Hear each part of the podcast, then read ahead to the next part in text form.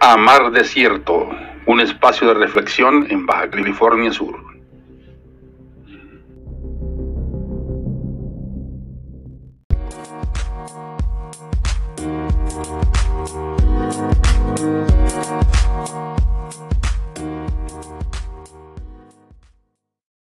Buenos días, mi nombre es Mario Avilés y soy uno de los socios de, de esta empresa, dos amigos, Sociedad de Producción Rural, con una visión de futuro realmente para Baja California Sur, en donde estamos tratando de transformar el sistema, el modelo de capricultura en Baja California Sur. La verdad es que no estamos inventando el hilo negro, el hilo negro ni el agua tibia. Eh, hemos tenido la oportunidad de ver otros, otras regiones en donde se ha hecho un cambio sustancial del modelo de, de explotación caprina con gran éxito.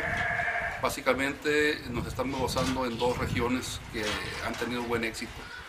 Una aquí en México, que es la región, la región de Apaseo Grande, en Guanajuato, con excelentes amigos que nos han ayudado asesorándonos para iniciar.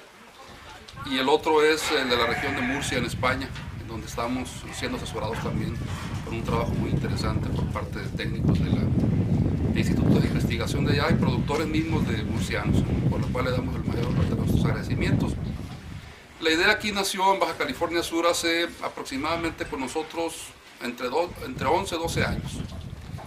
Eh, yo trabajaba en aquel tiempo en el área de planeación de la Secretaría de Desarrollo y Fomento Económico del Gobierno del Estado. Y desde los años de, de la universidad, yo soy egresado aquí de la Universidad Autónoma de California del Sur también, tuvimos gran interés en lo que eran las materias o la, el área de conocimiento de desarrollo regional. Y otro factor que influyó aquí fue nuestras raíces. Nosotros somos de los pocos subcalifornianos de pura cepa que quedamos en, Baja California Sur. Mis orígenes están en una región de caprinocultura que son como Hondú, la Purísima, San Isidro. Mis abuelos y tíos por allá, por allá son. Entonces hemos tenido contacto desde, pues desde siempre con el modelo tradicional trashumante que se utiliza en Baja California Sur, que realmente no es, eh, no es de gran rentabilidad y está a merced eh, del sistema climático. Pues, ¿no? no es rentable en sí, dado que eh, no hay control real sobre la alimentación, no hay control real sobre enfermedades, y lo tiene uno como ganado, suelto, no se le invierte gran cosa y sí se le saca gran producción. Entonces viendo a mis, parientes, a mis paisanos de esas regiones que vivían bien, aún a pesar del modelo de producción, vivían bien, sacaban su dinerito, tenían su buen carrito, se daban sus vacaciones y pues iban pasando la vida. Surgió después la oportunidad de vivir un buen tiempo en el Valle de Santo Domingo, en donde veíamos cómo el sistema agrícola también era muy agresivo con el medio ambiente. Pues eh, recordemos que en las épocas de la producción de algodón fueron grandes extensiones de tierra que se abrieron, gran cantidad de pozos de agua, extracciones exageradas de los mantos freáticos y hubo un daño ecológico muy importante. Entonces con esos factores empezamos a, a jugar en nuestra cabecita qué podíamos hacer por nuestra tierra. Pues, realmente aquí es una cuestión de regionalismo. Pues, ¿Qué podemos hacer por nuestra tierra? ¿Qué podemos transformar? ¿Qué políticas públicas podríamos emprender para poder transformar el sistema productivo, no solamente agro, a, agrícola, sino el pecuario, y hacer un sistema integral agropecuario? Esa es la idea fundamental de este proyecto. Es, es hacer un, un sistema cerrado de producción en donde tengamos las, las, instalaciones, los animales, la producción de forraje y el tratamiento de, los, de, los, de las excretas para, para, volverlas a incorporar a la tierra. En ese proceso estamos. No ha sido fácil el proceso porque pues, eh, es un proyecto que implica grandes dificultades, no solamente económicas en un principio, sino sobre todo la cuestión cultural.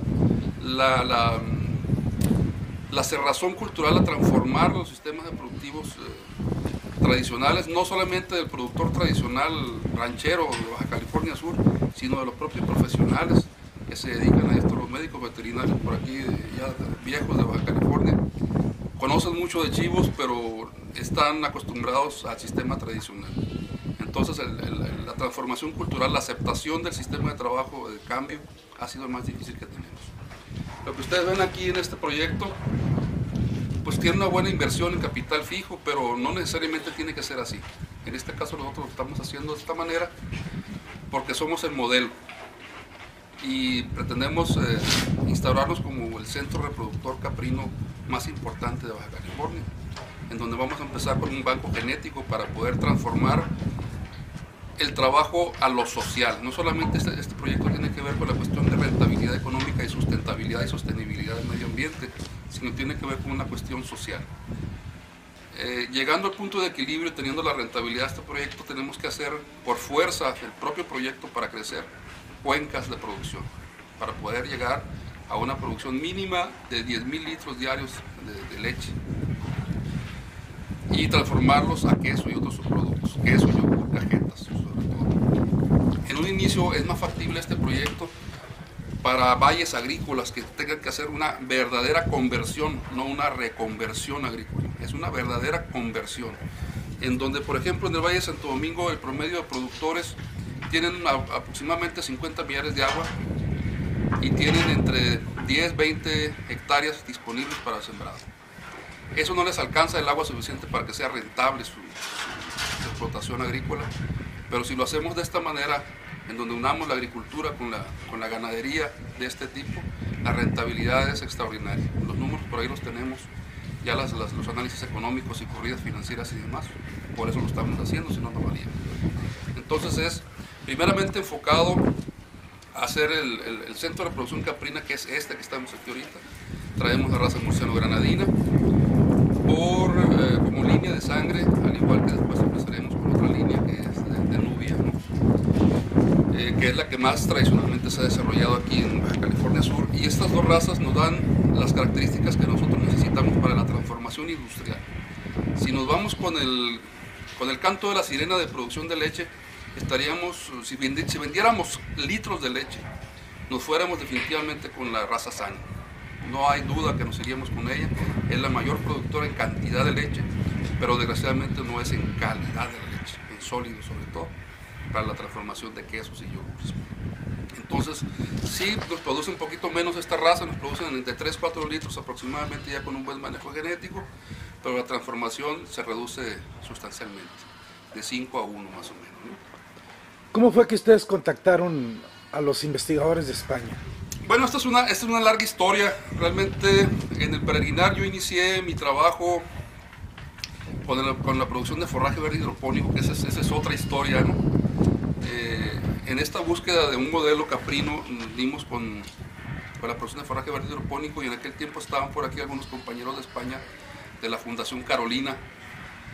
Y nos contactamos con ellos, les presentamos el proyecto nos enviaron a hacer algunos cursos y después ellos estaban trabajando fundamentalmente en la zona de Vizcaíno, en la zona de la Reserva de la Agricultura de Vizcaíno, San Francisco de la Sierra, por allá.